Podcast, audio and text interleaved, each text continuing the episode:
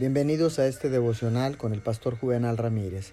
Hoy es jueves 14 de mayo del año 2020 y la palabra del Señor dice así en el libro de los Hebreos capítulo 12, verso 6.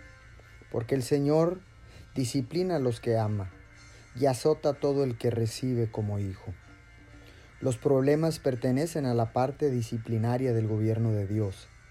La raza humana está en un periodo de prueba los problemas no siempre surgen para castigar a una persona, pertenecen a lo que la escritura llama disciplina.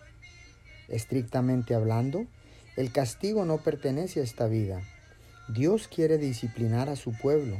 El disciplinar es un proceso correctivo en sus planes relacionados con el hombre. Debido a esto, la oración interviene cuando surgen problemas. La oración debería ser parte de cada aspecto de nuestra vida cotidiana. Oremos, Padre Celestial, en esta mañana, ayúdanos a ver que la disciplina de tu mano es un proceso de corrección en tus planes con respecto a nosotros, con respecto a mí.